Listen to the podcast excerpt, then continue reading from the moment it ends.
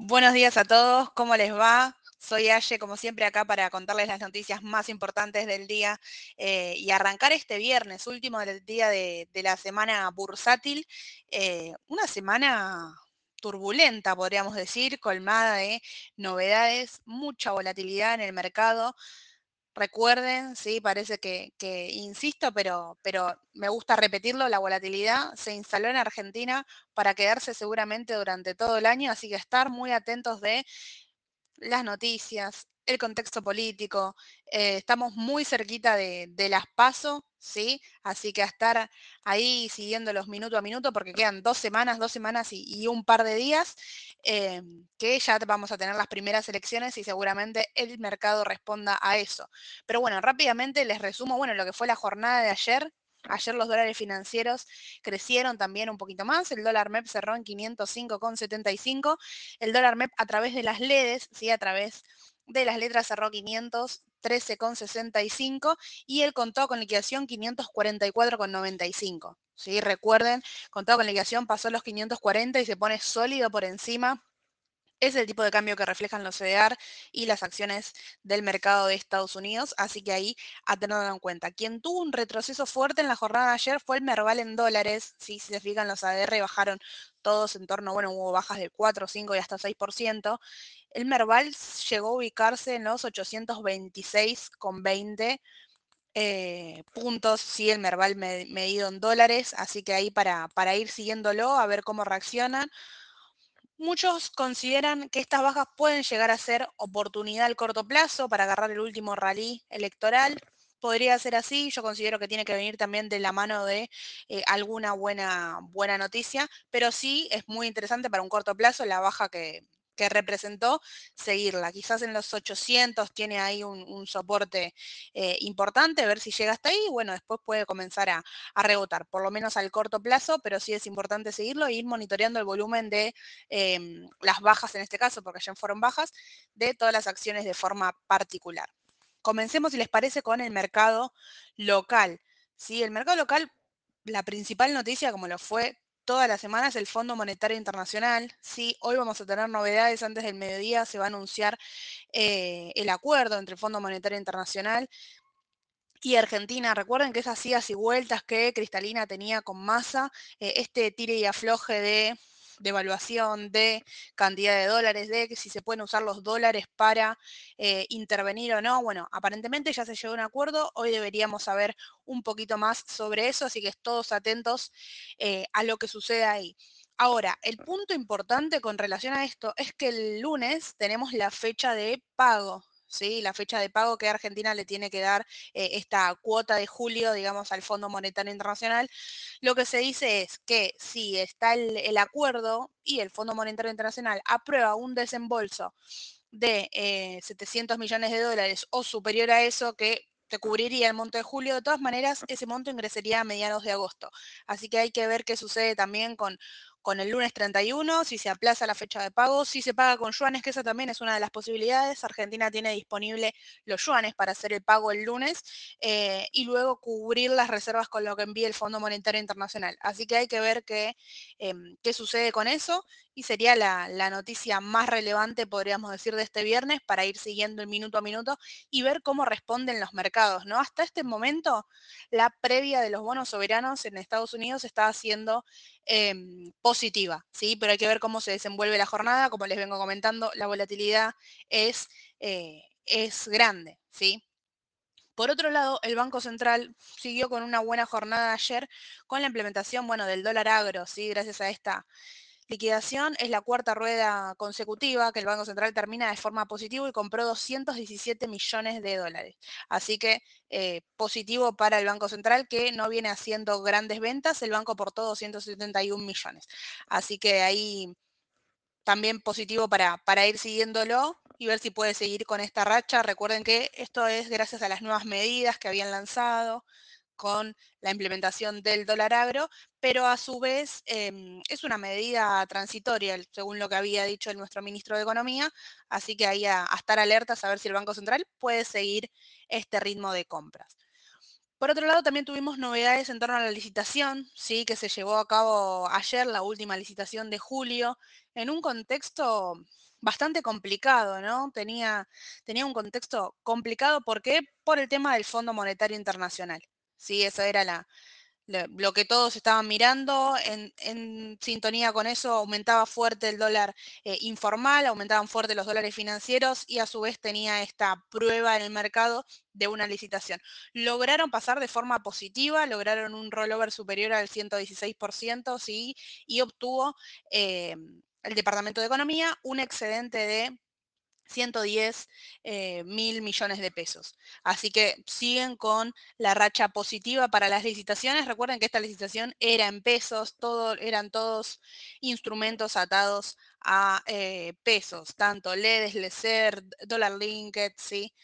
Así que ahí, em, bueno, importante ir siguiendo la curva porque lo postergaron todo nuevamente 2024-2025, así que estar atentos ahí con los vencimientos y ver cómo reacomodar la cartera.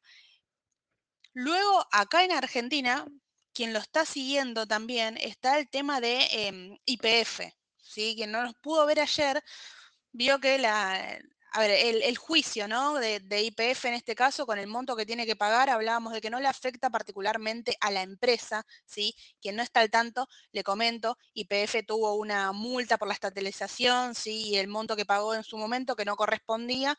Bueno, hay una parte ahí que tiene como deudor el Estado en este caso, que se está viendo el número final, que puede ser entre 5 mil millones de dólares o 16 mil millones de dólares. ¿De qué depende? Bueno, de que la jueza Presca defina la tasa de interés que se le va a cobrar em, a IPF en este caso, que recuerden, no le caería a IPF como empresa, sino que sí le caería al Estado porque es por esa porción de IPF que se que fue estatalizada.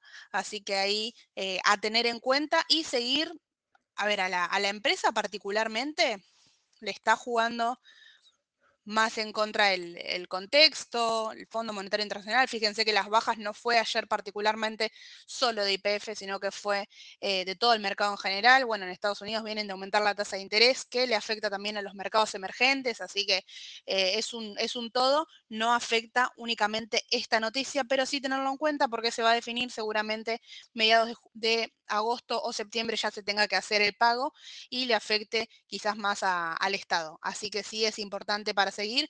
En el pre-IPF está subiendo un 0,70.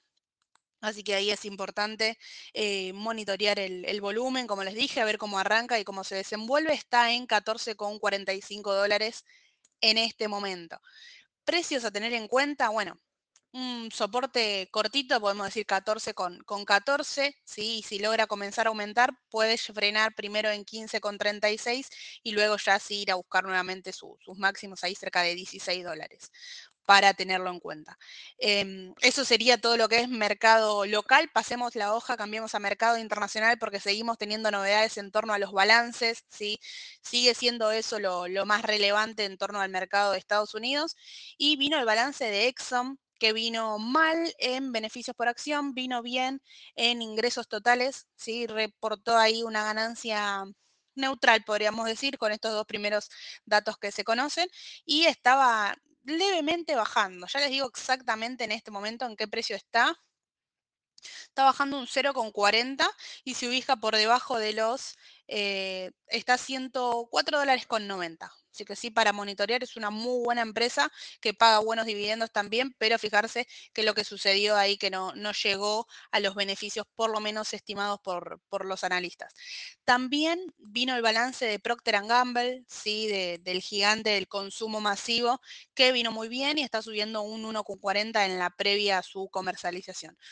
Pero ayer sí tuvimos novedades en torno a Intel y a Ford, ¿sí? ambos balances vinieron en la jornada de ayer. Ford baja, ¿sí? está bajando un 2% en este momento. Podría ir a buscar ahí los 13 dólares que quien van siguiendo análisis técnico podría ser precio de oportunidad, ver qué sucedió ahí, em, qué, sucede, digamos, ahí en, en, los 13 dólares para ver si comprar o no. ¿Qué pasó con Ford? Bueno, redujo los precios de la camioneta, recuerden esto puede ser positivo para largo plazo si esta disminución del precio hace que aumente la cantidad de ventas. Por el momento eso no impactó y está jugando de manera eh, negativa. ¿sí? Retrasó un poco los objetivos que tenía con la venta de los vehículos, así que esto el mercado castiga. Por otro lado, quien está teniendo una jornada muy positiva es Intel, que también presentó sus números ayer y vinieron muy bien, y en la previa está subiendo más de un 6%. Sí, anunció el fin de la caída de las ventas de las computadoras personales y pronostica un rendimiento muy positivo para eh, pronosticó, digamos, un rendimiento muy positivo para un segundo trimestre, proyecta también muy buenas ganancias. Así que es muy bueno el balance de, Intel, lo que está haciendo que suba con fuerza. Es una empresa de semiconductores que tiene muchísimo recorrido. Así que ahí sí atentos para, para seguirla porque está muy lejos de sus máximos y si viene respondiendo bien puede ser una alternativa. Por último, para cerrar el mercado internacional, recuerden que vino el PCE, ¿sí? la inflación que sigue la Reserva Federal, que sería el índice de precios de gastos de consumos personales, que excluyen alimentos, energía, aumentó esta oportunidad únicamente un 0,2. Es igual a lo que estimaban los analistas em, y la realidad es que un dato es positivo, ¿sí? En este caso el dato es positivo. Recuerden que Powell dijo que va a poner todo lo que es agosto y septiembre va a poner foco a estos datos importantes que mira la Reserva Federal, PCE, inflación, datos de empleo, para diagramar qué es lo que va a hacer con los aumentos o no de la tasa de interés y cómo va a seguir evolucionando eso. Así que es muy importante, en este caso llega la tasa anual más baja desde septiembre del 2021, así que es positivo el dato y hay que ver cómo reacciona el mercado ante eso. Pero bueno, esto ha sido todo. Como siempre les digo, que tengan una excelente jornada, buen fin de semana. Nos pueden dejar las consultas que quieran, tienen nuestro número de WhatsApp y vamos a estar en contacto. Que tengan muy buen día. Hasta luego.